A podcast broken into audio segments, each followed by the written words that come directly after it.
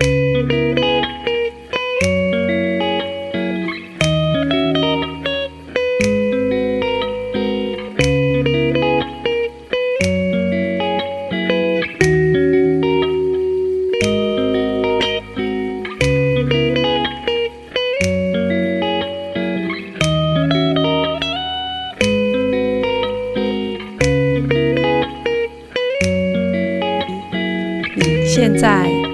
正在收听的是 Jesse 律师就是太闲，利用一点的时间学习一点法律常识，也跟着 Jesse 到法院的现场看看诉讼的实务与现况。当然，如果你正要走进法院，也希望 Jesse 律师就是太闲可以提供你一点点的帮助。可以当你最好的陪伴，让你不要一个人孤孤单单的面对诉讼。今天第二季第十四集，我们要来说说十个拒绝离婚的理由。为什么 Jesse 会想要讲这个题目？是因为上个礼拜做一场视讯的演讲，因为现在台湾的疫情太严重了。每天确诊人数都到好几万人，所以呢，有一些演讲的场次都改成是线上的方式。那我觉得线上方式也有线上方式的优点，因为毕竟，啊，我们在讨论的这些家事的议题，有时候有一些当事人他并不想要说是需要抛头露脸的方式，然后才能听到这样子的演讲。所以呢，如果透过视讯的方式，大家可以从你方便的地方，然后上网，然后进入我们的啊相关的软体，那就可以听到你想要听到的内容。那我觉得这也不失是疫情蔓延的时候给大家一个很好的继续学习或者是继续找到答案的法律讲座的。方法，所以呢，J.C. 事实上从去年开始就陆续会接一些有关呃视讯演讲的法律讲座。那 Jesse 在呃有系统的录制我们的 Jesse 律师就是太闲的目的，事实上也是希望说我们呃想要走进家事法院的大家。如果说你在还没有考虑清楚、还没有想要提起离婚诉讼之前，那你想要了解一下，说好，假设我进行这个离婚诉讼，那我将会面临什么样的问题？然后想在诉讼过程当中，我可能必须要了解什么样的程序，然后要怎么知道说有什么应应的对策？所以呢？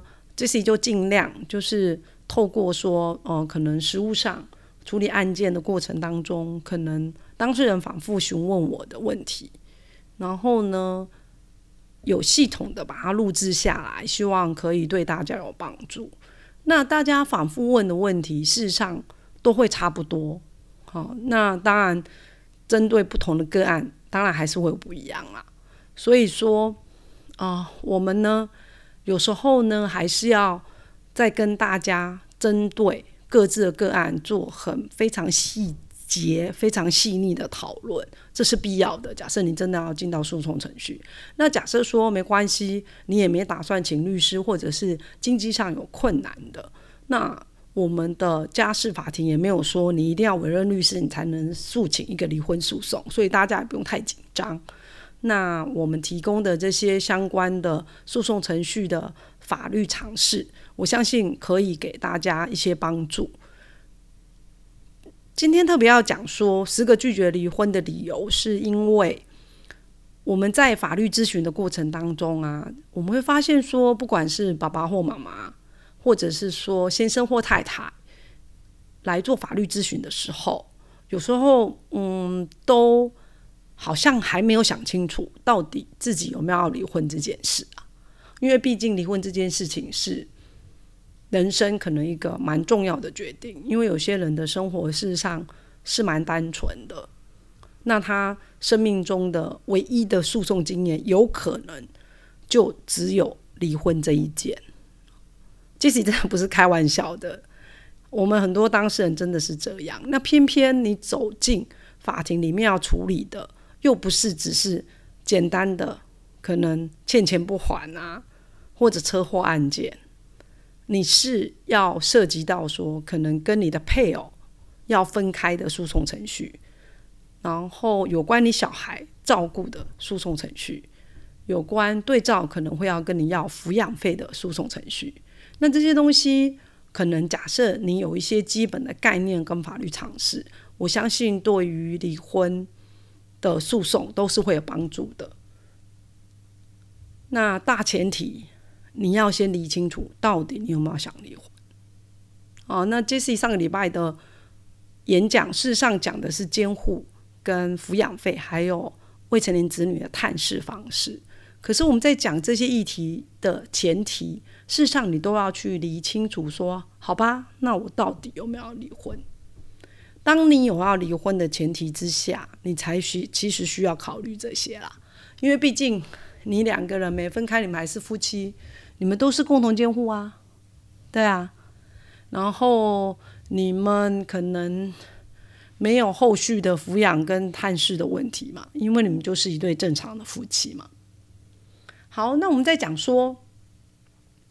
拒绝离婚的十个理由，好，那这些事由呢？是这次整理出来说，常常有时候我在跟我们的爸爸或妈妈在讨论，或者是先生或太太在讨论的时候，其实我都希望他们听听自己心里的声音啦。因为事实上，最了解你自己的人是你，然后有可能最了解你的配偶的人也是你。所以你可能要去问问自己啊，你是不是真的要离婚？好，那十个拒绝离婚的理由，第一个是什么？最常见、最常见的是，有人会说，有太太会说，我老公会付抚养费啊，就是付小孩子的费用的意思啊，然后可能也会付日常家庭生活费用啊，所以呢，他觉得，嗯，他不需要离婚。可是，那这个就要看看说，你对于离婚的期待跟定义到底是什么？你的婚姻只是要一个提款机吗？一个付钱的人吗？我相信不是吧。所以，当你这个配偶可以帮你付钱，那你就觉得说，你可以永远跟他继续这个婚姻关系吗？其他东西都不重要了吗？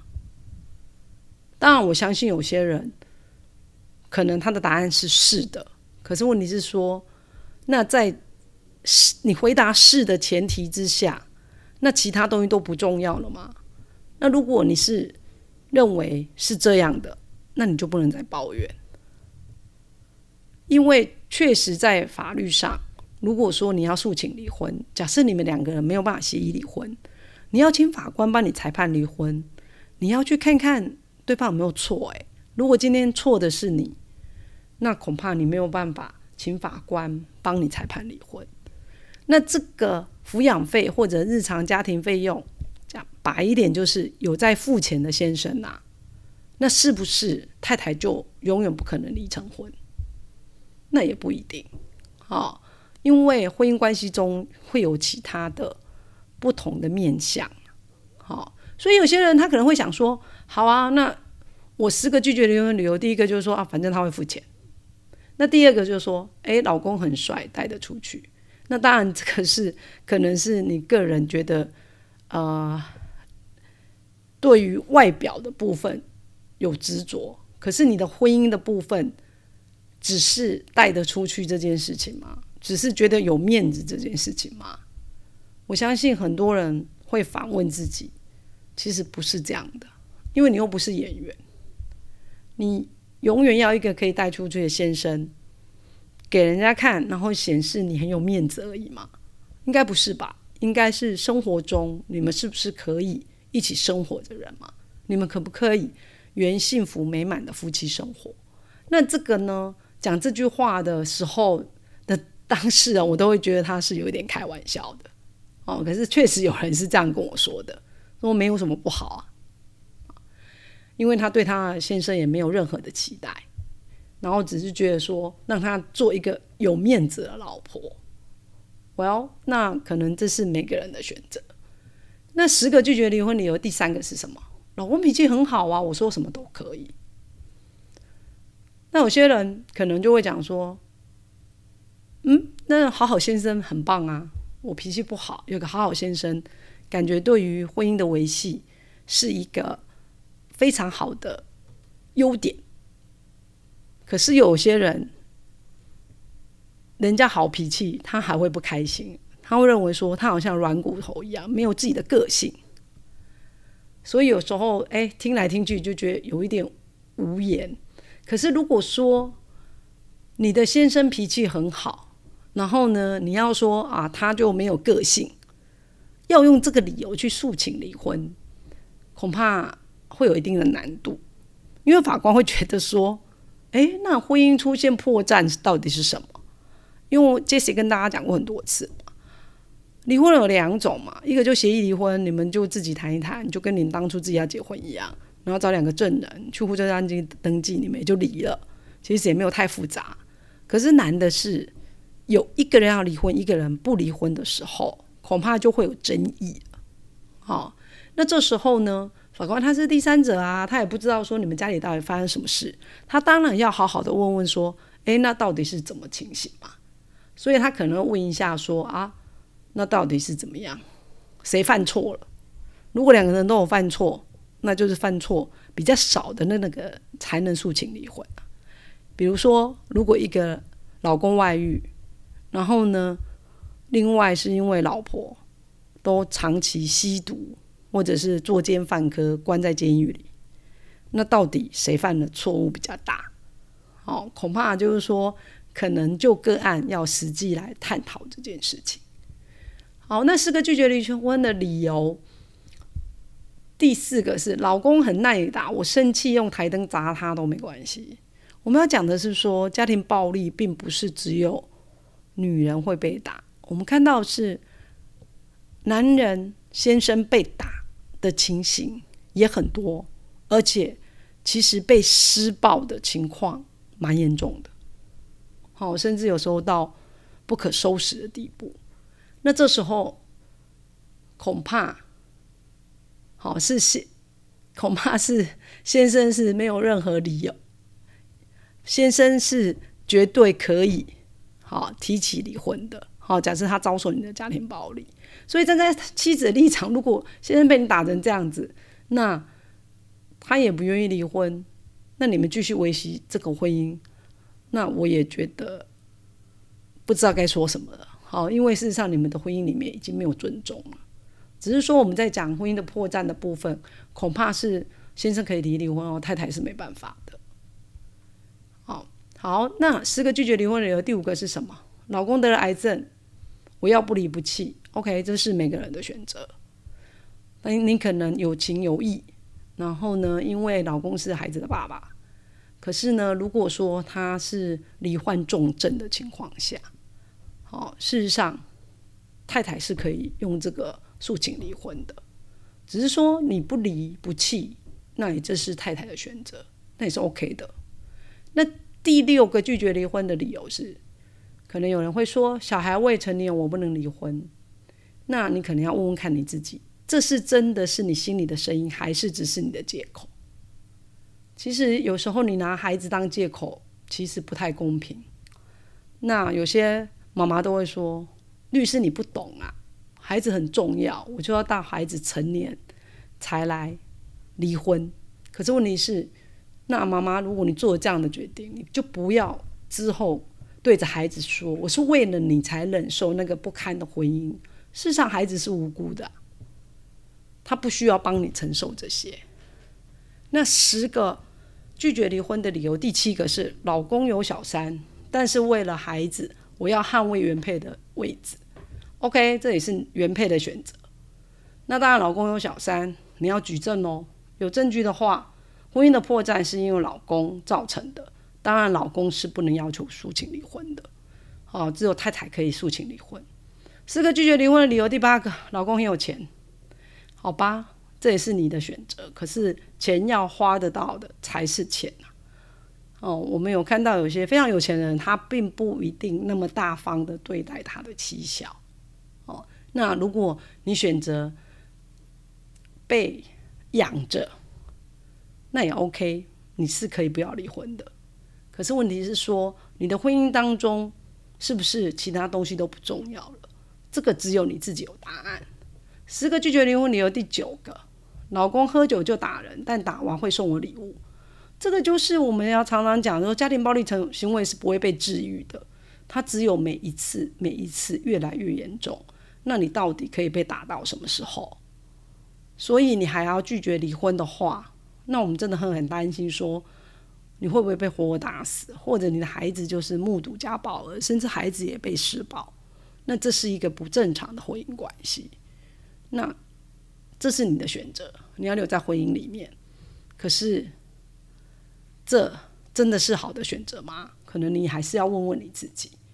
那十个拒绝离婚的理由的第十个是：老公每天都骂我，但是没有欲清流结，我不要离婚。这个所指的就是所谓的精神暴力，大家都会误解说啊，我是不是家庭暴力就是一定要 all t a 回才算？没有，精神暴力也是。正常情况下，没有人可以去忍受精神暴力啊。只是说精神暴力这个东西，你要主张，你可能要有相当的举证，哦，否则法官会说，哎，那没有证据的话，你怎么？证明说先生对你有怎么样的精神暴力？那先生如果他不想离婚，他到了法院，当然说没有啊，我老婆乱讲的。甚至他可能反咬你说是你有精神疾病。哦，现在很奇怪，在实务上，我们看到越来越多案子，为什么有些人都会随随便便用精神疾患这件事情，好来做主张？可是要有凭有据啊，哦，也不是你随便说说就算了。所以今天我们很简单的来讲说。十个拒绝离婚的理由，其实这些都可能，哈，几乎啦，有些根本就是，比如说家庭暴力，根本早就可以构成离婚的事由。那当然，我们讲的婚姻这件事情，到底要不要结束，这只能当事人自己来做决定。我们也看到很多匪夷所思的婚姻关系，可是他们一样维系的维系着，他并没有想要解决的打算。只是说，当你要进到离婚诉讼的程序，那你一定要想清楚啊，是不是你真的已经要结束这段婚姻的？因为这次必须提醒大家，我们会看到说，嗯，为什么有一些太太或先生，他其实不断的在拒绝离婚？不止我们列这十个理由，其实这十个理由，某种程度只是他的借口。其实他没有办法去接受的是自己是一个失婚的人这个身份。大家一定会觉得杰西讲的匪夷所思。现在是二零二零二年，还有这种事吗？会的，因为在我们的生命历程中，我们的生命经验中，每个人的想法不一定会是一致的。我们不能只是用我们自己的想法在想别人。那有些人觉得说，这个婚姻关系的维系。是他生命中最重要的事情，他没有办法承受他自己是一个失婚妈妈、失婚太太的角色，所以他会勉强自己去维系一个婚姻。那这个其实律师也没办法告诉你什么，只能你自己想清楚了之后。那假设有这些事由，有一些离婚的事由，那请律师来帮你打一个离婚诉讼是没有问题的。可是到底？你要不要继续维系这个婚姻？追根究底，当事人你还是要问问你自己心里的声音啊！哦，这是非常重要。这是这几年来，这是做一些家事案件离婚案件的很深的感想啊因为有些人还没决定还要离开那你就忽然叫他结束其实他是没办法的。